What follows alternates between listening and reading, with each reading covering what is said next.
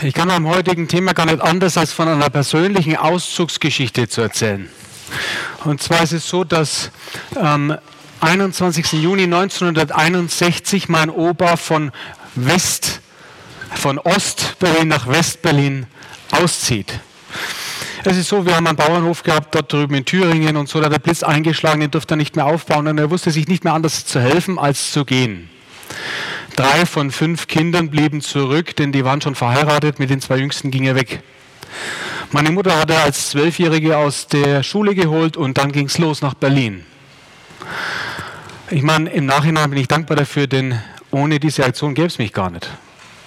Für uns ist es eine Familiengeschichte, dass wir am 9. November 25 Jahre Mauerfall feiern dürfen. Die oft stummen Gebete wurden erhört. Da hatte keiner mehr dran gedacht. Meine Großeltern haben es gar nicht mehr selber miterlebt. Aber für uns als Familie war das schon was ganz Besonderes. Und für uns hieß es, Gott greift auch heute noch in die Geschichte ein. Er greift ein. Er fängt da an, wo alle denken, dass alles aus ist und nichts mehr geht. Da fängt er nochmal ganz neu an.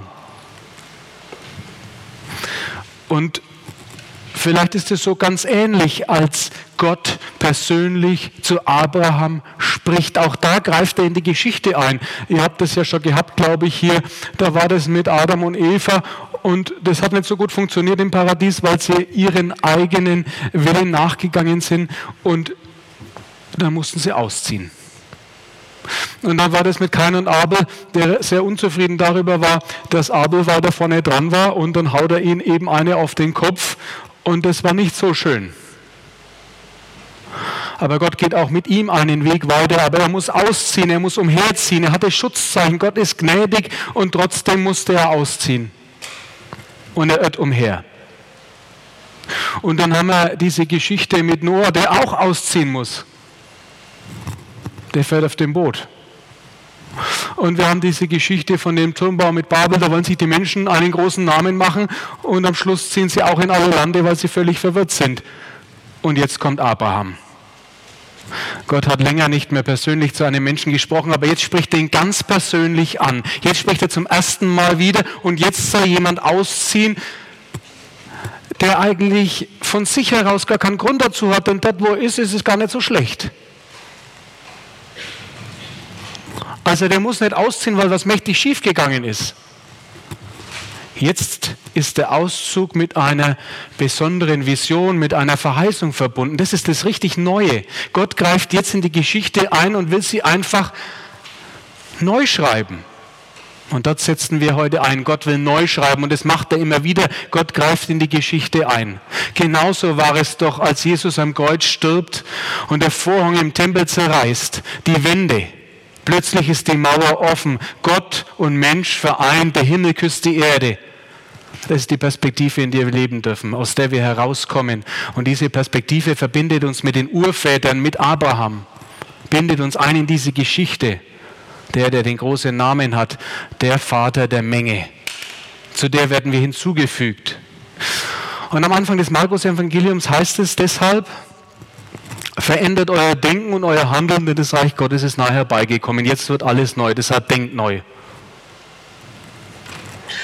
Und dazu möchte ich heute einladen. Ich glaube, dass es kein Zufall ist, dass dieser Text heute dran ist. Denkt neu. Ich denke an Sabine. Die ist mein Glaubensvorbild, das sage ich einfach mal so, weil ich es beeindruckend finde, wie sie eine ganz neue Geschichte geschrieben hat. Es ist so, dass sie da in Kodersdorf, Schlesische Oberlausitz, so ein Schülercafé macht und es ganz toll läuft, weil sie ein richtig guter Beziehungstyp ist. Da kommen viele Menschen. Und ähm, eines Tages sagt ihre Oma zu ihr, du Sabine, ich glaube, es ist dran, dass du mal Urlaub machst. Und ich möchte dir eine Reise schenken, egal wie viel die kostet, mach einfach mal Urlaub. Und die Sabine, die lässt sich unterbrechen in ihrem Alltagstrott und lässt sich diese Reise schenken und fährt nach Antalya in die Türkei und da hat sie ein schönes Hotelzimmer. Und da kommt sie eines Tages runter in die Lobby und da stehen junge Menschen vom Europäischen Freiwilligendienst. Mit denen kommt sie ins Gespräch. Und da merkt sie, irgendwas in ihrem Herzen springt da an. Sie ist sozusagen im Innersten berührt von dem, was die da machen und wie es den Menschen da geht in der Türkei. Und sie spüren in diesem Moment, dass es für sie dran ist, Flüchtlingen aus Syrien in der Türkei zu helfen. Es braucht für sie keine Pädagogik der kleinen Schritte. Sie fährt nach Hause und spult es ein mit dem Europäischen Freiwilligendienst, plant auf ein Jahr und geht in die Türkei nach Gaziantep, 60 Kilometer entfernt von der syrischen Grenze. Dort baut sie diese Arbeit auf. Und nach einem halben Jahr stellen die aber fest vom Europäischen Freiwilligendienst irgendwie, dass das Geld nicht mehr da ist. Und äh, sie kommen ins Gespräch mit der CVDM Schlesische Oberlausitz und die lassen sich unterbrechen in ihrem Alltagstrott, in ihren Zielen und so und sagen einfach, komm Sabine, wir unterstützen dich in deinem Dienst dort für das, was du da magst. Heute kümmert sie sich um Flüchtlinge, die aus Syrien kommen und die dort in der Stadt sind. Sie hat sich eine Reise schenken lassen. Und eines Tages da kommt sie dort an den Friedhof und da liegt einer begraben, der heißt James Perry, der war dort Anfang des 20. Jahrhunderts als Missionar vom amerikanischen YMCA und er ist wegen seines Glaubens dort auch gestorben. Und sie überlegt, weil sie heute genauso alt ist wie er, der damals da mit 32 gestorben ist, was das wohl für sie bedeutet. Aber sie weiß auch, in diesem Moment, einer ist immer schon da. Das heißt ja dieses Wort, wenn Jesus sagt, ich bin bei euch alle Tage bis an der Weltende, einer ist immer schon da. Er, der Herr über Himmel und Erde. Und sie setzt mit ihrer Arbeit dort ein wunderbares Zeichen. Deswegen habe ich für uns so drei Punkte herausgesucht. Erstens, lass dich unterbrechen. Zweitens, lass dir eine Reise schenken in das Land, das Gott dir zeigen will. Und drittens, setze Zeichen. Erstens, lass dich unterbrechen. Der Abraham, der ist schon 75 Jahre alt, als er diesen Ruf hört. Geh aus deines Vaterhaus, aus, weg von deiner Verwandtschaft, aus deinem Vaterland. 75 Jahre, ich meine, in dem Alter hat man sich ja irgendwie gesettelt, da ist man angekommen, da hat man vielleicht auch gar nicht mehr so viele Erwartungen ans Leben. Da ist man ja schon wer, da ist man angekommen. Da setzt man sich langsam so zur Ruhe, sage ich mal, plant so seinen Lebensabend, so stelle ich mir das vor. Da hat man sein Häusle gebaut, da fühlt man sich wohl. Und es ist ja was, was uns vielleicht ganz nah zusammenbringt mit Abraham. Manchmal, wir sind ja auch schon ein Stück weit im Leben unterwegs, da fühlt sich das an, naja, habe ich noch so viele Erwartungen? Vor allem sind manche ja schon enttäuscht worden. Vielleicht bist du hier heute und äh, denkst dir so, naja, so viele Erwartungen habe ich gar nicht mehr im Gepäck. Vielleicht ist es so, dass du denkst, na gut, meine Erwartungen im Sinne von Beziehungen, die habe ich eigentlich aufgegeben und eigentlich suche ich mir hier richtige Freundschaften auch, die länger gehen wie so ein Gottesdienst und es ist bisher nicht erfüllt worden. Oder aber, dass Gott zu mir redet, da habe ich eigentlich die Erwartungen aufgegeben. Und bei Abraham ist es so, dass ganz unerwartet Gott zu ihm spricht. Er hat ja lange nicht geredet. Und jetzt ganz persönlich geht dieses Wort an Abraham ohne große Vorrede. Geh aus deines Vaters Haus, von deiner Verwandtschaft, aus deinem Vaterland, in ein Land, das ich dir zeigen werde. Das ist mal eine krasse Unterbrechung. Und wenn du heute hier bist ohne große Erwartungen, dann gibt Gott eine Chance, dass er in dein Leben hineinspricht und vielleicht rührt sich schon etwas in dir, dann lass dem Raum, gib dem Raum und vielleicht ist heute eine gute Gelegenheit, hier vorne dann zu den Gebetsleuten zu gehen und mit ihnen über ein konkretes Anliegen zu sprechen. Vielleicht auch konkret darüber, dass Gott in dein Leben neu hineinspricht. Lass dich unterbrechen. Und so, wenn wir eine Zeit lang unterwegs sind im Leben, dann haben sich hier auch viele Gewohnheiten eingeschlichen. Gewohnheiten geben Sicherheit. Aber nicht alle Gewohnheiten sind gut. Auch für unsere Gewohnheiten kann es sein, dass Gott heute sagt, lass dich unterbrechen. Da ist vielleicht diese Gewohnheit, dass du sagst, gut, meinen Glauben, den lebe ich hier in der Gemeinde. Wenn ich hierher komme, dann weiß ich, wie ich zu reden habe. Dann teile ich Glauben auch im Hauskreis. Aber wenn ich im Beruf bin, am Arbeitsplatz oder im Studium, dann ist es eine andere Welt, dort mache ich dies nicht. Das ist auch eine Gewohnheit. Lass dich unterbrechen. Eine Gewohnheit kann auch sein, dass ich jeden Abend lange Fernseh schaue und Computer spiele und ganz kaputt immer ins Bett gehe und es mich fertig macht. Lass dich unterbrechen. Eine Gewohnheit kann auch sein, dass ich mich neben der Gemeinde mit Menschen umgebe, die wir nicht gut tun. Und ich weiß es eigentlich, aber weil es so ist und weil ich es mir gewöhnt habe, deswegen mache ich es mir immer wieder, dass ich zu denen gehe und mich mit denen abgebe. Lass dich unterbrechen. Du weißt selbst am besten, wo das dran sein könnte. Geh aus deines Vaters Haus, aus deinem Vaterland, aus deiner Verwandtschaft. Das heißt eigentlich, geh weg von dem, was dir bisher Sicherheit gab. Wage es erstmal neu. Wagen. So eine Einladung neu aufzubrechen, das braucht den Mut zum Wagnis. Das braucht eine Wagniskompetenz. Wenn man etwas wagt, dann ist es wie wenn man kurz zwischen zwei Stufen steht. Das ist unsicher. Und ähm, damit man das steigert, so eine Wagniskompetenz, da braucht es eine Ambiguitätstoleranz, so heißt es, glaube ich, oder Ambivalenztoleranz oder Ungewissheitstoleranz. Und das Ganze kann man steigern, indem man ähm, Kontrollillusionen aufgibt, indem man neu denkt und indem man die Grenzen des eigenen Wissens anerkennt. So sagen es die Psychologen. Wir als Christen würden sagen, da braucht es Vertrauen. Da braucht es Vertrauen. Manchmal haben wir viel kürzere Worte, um Dinge zu beschreiben. Da braucht es Vertrauen, um neu loszugehen. Deswegen lass dir eine Reise schenken in das Land, das Gott dir zeigen will. Jesus geht ja mit seinen Jüngern auch immer auf Reisen. Das Ganze ist ja eine Wanderbewegung, dieses Glauben und Christsein. Also wir sind eigentlich Wanderer, wir sind Reisende, wir sind immer in Bewegung. Christsein lädt praktisch ein zur Bewegung. Und so geht Jesus mit seinen Jüngern auch einen Weg. Und die Jünger haben eigentlich so einen guten Platz, finde ich, wenn sie mit Jesus unterwegs sind. Also es ist so, dass viele Menschen gerne kommen und ihm zuhören, weil er hat wirklich was zu sagen. Da kann man ihm zuhören. Da passiert auch etwas. Ich kann mir vorstellen, da fühlen sie sich auch ganz gut, wenn da so viele sind. Vielleicht geht es dir ganz ähnlich, wir sind hier auch viele, das fühlt sich in der Regel gut an. Masse ist klasse, Marketing strategisch würde ich sagen, sehr gut.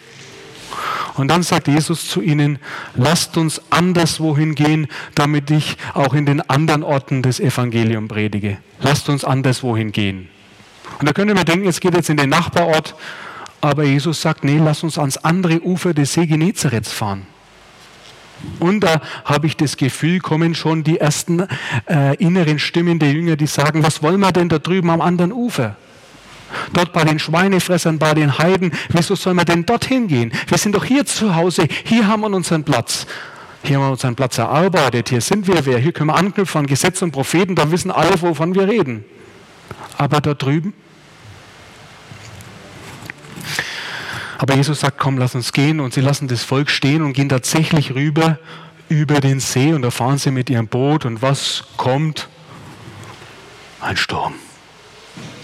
Grenzerfahrungen machen gehört dazu, wenn man sich mit Jesus auf den Weg macht, wenn man sich mit Gott auf den Weg macht. Da läuft nicht alles einfach so. Das merkt auch Abraham in seiner Geschichte, dass es nicht immer rund läuft. Da kommt der Sturm, aber Jesus ist ja mit dem Boot, er ist ja immer schon da. Jesus und die Jünger wenden sich an ihn und sagen, bitte hilf uns. Und Jesus lässt sich von ihnen aufwecken, nicht vom Sturm, nicht von den Naturgewalten, denn er ist der Herr über Himmel und Erde. Er lässt sich nur von ihnen aufwecken. Er lässt sich von dir und von mir aufwecken, immer und überall. Und dann greift er ein und schafft für Ordnung. Und so gebrieft kommen die Jünger mit Jesus am anderen Ufer an. Und da wartet ein einziger, der ausgelagert ist bei den Grabhöhlen, der nicht mehr gesellschaftsfähig ist, am Ort des Todeshaus, der zerreißt sich selberlich, ist innerlich zerrissen, fügt sich Schmerzen zu. Und durch das, dass hier Gott an den Strand gekommen ist, hält sie nicht mehr an seinem Ort des Todes. Und er rennt Jesus entgegen und schmeißt sich auf den Boden. Und Jesus macht ihn heil. Er wird gesund. Und plötzlich wird klar, warum Jesus an diesen Strand gekommen ist. Weil Gott will, dass alle Menschen gerettet werden und zur Erkenntnis der Wahrheit kommen. Deswegen reist Gott. Deswegen reisen die Jünger. Deswegen werden wir immer wieder aufs Neue eingeladen, uns eine Reise schenken zu lassen in ein Land, das Gott uns zeigen will. Der eine wird gesund und die Menschen um ihn herum, die können damit gar nicht umgehen, dass sich der so plötzlich so brutal verändert hat. Und es ist ihnen doch etwas zu krass und deswegen schicken sie Jesus auch weg. Und Jesus lässt sich wegschicken. Er drängt sich nicht auf. Aber ihm sind die Leute nicht egal, die dort wohnen. Deshalb bleibt er da in seinem Geist und mit einer Persönlichkeit. Der so geheilte möchte doch jetzt gerne mit Jesus wieder zurückfahren. Er möchte auch zu den Jüngern gehören. Er möchte auch in das Boot, denn da ist wohlige, schöne Gemeinschaft. Da singen sie tolle Lieder, hervorragender Lobpreis. Das fühlt sich gut an und da sind die Menschen so fresh und so hübsch, so gestylt. Da möchte er dabei bleiben. Aber Jesus sagt nein. Geh. Geh zu den Menschen, geh zu den Deinen und erzähl dort von dem, was du mit mir erlebt hast. Geh. Und das Verrückte ist, das wissen wir, das wird ausreichend sein, dass der eine zu den Seinen geht. Und jetzt könnte es sein heute, dass Gott zu dir sagt, geh zu den Deinen nach Hause, an deinen Heimatort und bring dich dort ein. Denn du kannst dort etwas bewirken. Auch wenn du die Hoffnung schon aufgegeben hast. Gott will mit jedem von uns Geschichte schreiben und er tut es auch, weil sein Geist in uns lebt.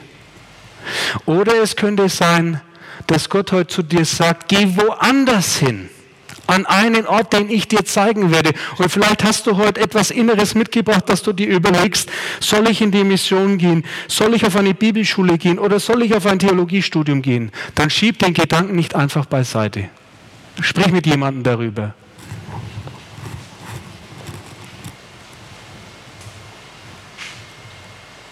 Das verdrängt man ja schnell, weil es ungewohnt ist, dieses Gefühl. Aber das Wort Geh wird bei dir eine ganz eigene Wirkung entfalten. Lass es zu und setze Zeichen. Als Abraham in seinem Land ankommt, das Gott ihm zeigen will, da setzt er ein Zeichen. Er baut einen Altar. Denn er merkt, was es bedeutet, dass Gott zu ihm gesagt hat, ich will dich segnen und du sollst ein Segen sein ich will dich segnen, ich will dich zu einem großen Volk machen, ich will dir einen großen Namen geben und du sollst ein Segen sein. Dafür baut er diesen Altar. Weil er weiß, bei Gott bin ich willkommen, Gott heißt mich willkommen hier in diesem Land. Und nun setze ich ein Willkommenszeichen für andere Menschen, dass sie mit mir in Verbindung kommen, dass sie merken, wie gut Gott ist, wie gut es Gott mit mir und den meinen meint und diejenigen, die sich an mich halten. Deshalb baut er dieses Zeichen auf. Vor kurzem saß ich auf der Rückreise von Berlin im ICE in einem Abteil mit der Lena zusammen, zwischen 20 und 30 schätze ich mal, ich weiß es nicht mehr so genau. Und wir unterhalten uns und sie sagt mir, dass sie seit drei Jahren in Berlin lebt und dass sie am Anfang ganz große Schwierigkeiten hatte, um anzukommen, um in Beziehung zu kommen, dass es kaum möglich war. Und sie ging sogar so weit, dass sie abends in die Kneipe gegangen ist, sich zu irgendeiner wildfremden Gruppe dazugesetzt hat und einfach mitgeredet hat. Das war mutig. Ich könnte es nicht. Und trotzdem ist da nichts entstanden. Und sie hat sich schon überlegt, nach Hause zu gehen, aber das war ja dann doch zu peinlich. Sie, die auszog und dann gleich wieder kam. Also ist sie geblieben. Und da ist sie eines Tages unterwegs und steigt aus an der Schanhäuser Allee und läuft zu Fuß über den Mauerpark zur Kastanienallee und am Mauerpark, da steht ein Fahrrad, ein blau-gelbes mit einem DIN A4-Zettel und dort steht drauf, bin in liebevolle Hände abzugeben. Fahre noch relativ zufriedenstellend. Das war ihr persönlicher Willkommensgruß der Stadt Berlin. Und dadurch musste sie mit ihrem Fahrrad natürlich auch ab und zu zur Fahrradreparatur. Und da kam sie zu den Bike-Piraten, die eben Fahrräder repariert haben. Und so kam sie in Beziehung da fährt sie heute noch ab und zu gern vorbei und trinkt mit den Jungs ein Bier. So ein Willkommenszeichen, das kommt an. So ein Willkommenszeichen, das bringt in Beziehung. Und so ein Willkommenszeichen, das geht auch weiter. Gott setzt so ein Willkommenszeichen in dieser Welt am Kreuz, als er sich mit ausgebreiteten Armen hinhängen lässt für uns. Das heißt nichts anderes als herzlich willkommen. Und er möchte dich und mich aussenden als wandelnde Gottes äh, Willkommenszeichen in dieser Welt. Und er traut dir mir zu, dass wir so auch durchs Leben gehen können. Ein Willkommenszeichen kommt an, bringt in Beziehung und geht weiter. Jetzt nach drei Jahren ist die Lena angekommen, hat viele Beziehungen.